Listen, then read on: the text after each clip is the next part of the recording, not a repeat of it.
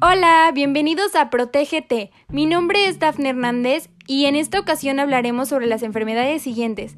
Influenza H1N1 que en 2009 tuvo su apogeo y un poco sobre el COVID-19, la pandemia que nos tiene en cuarentena.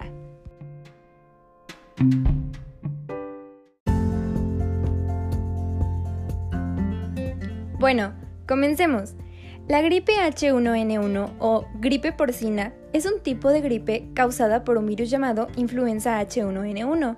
¿Y por qué se le conoce como gripe porcina?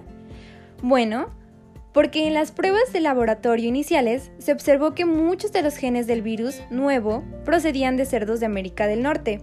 Se detectó por primera vez en los Estados Unidos en abril de 2009.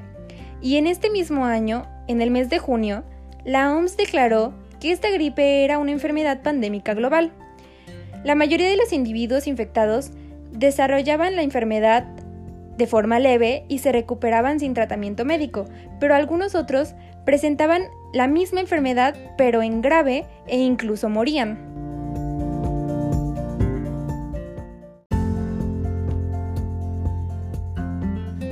Los síntomas que se detectan para la influenza H1N1 son la fiebre, tos, secreción o congestión nasal, la cefalea, dolor corporal, escalofríos y el cansancio. Aunque algunas personas también presentan vómito y diarrea. Cuando la persona ya tiene el virus y contagia a otra, tardaban desde un día antes de la aparición de los síntomas hasta 5 o 7 más días después del comienzo de la enfermedad.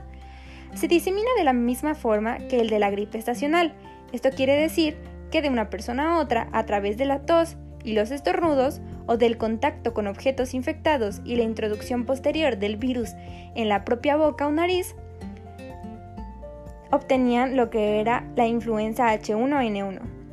El tratamiento de la gripe consiste en antivirales, pero también existe una vacuna, aunque esta no reemplaza la vacuna contra la gripe estacional.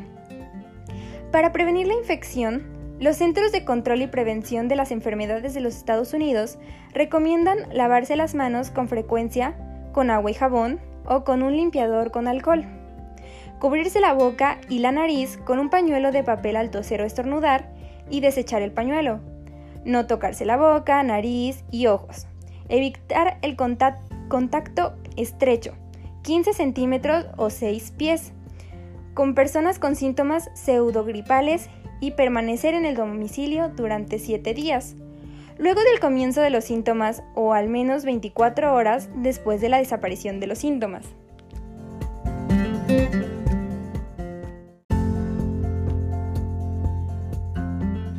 Y continuando, les hablaré también sobre el coronavirus.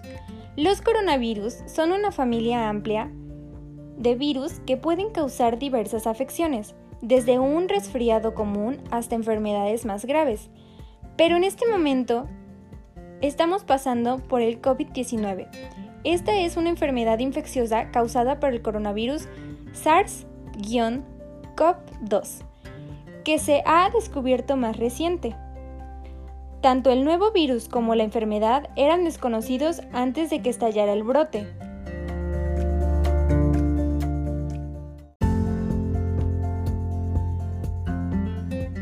Que sepan más sobre el COVID-19, los síntomas más comunes son la fiebre, el cansancio y la tos seca.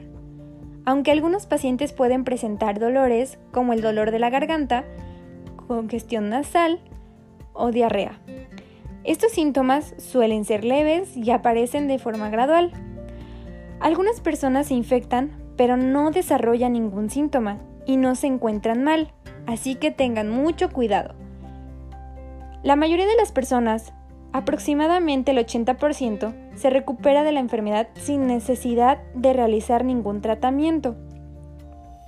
Su transmisión o propagación puede ser entre personas o mediante el contacto con superficies u objetos contaminados, es decir, entre personas que tienen contacto cercano entre ellas, mediante partículas respiratorias que se producen cuando una persona infectada tose o estornuda, estas partículas pueden llegar a la boca o la nariz de la persona que se encuentre cerca o posiblemente entrar a los pulmones al respirar.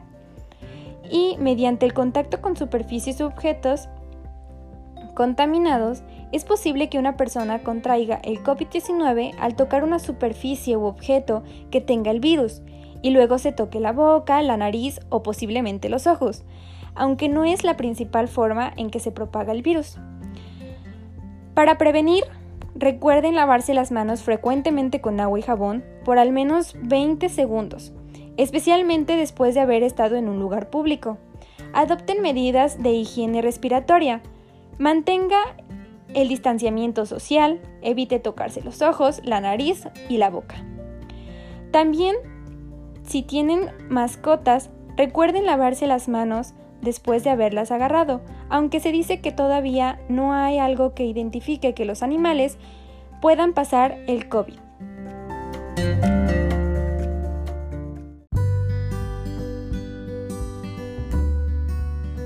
Y bueno, para finalizar con este episodio, solo quiero decirles que prevengan, se cuiden y sigan escuchando para más información. Hasta luego.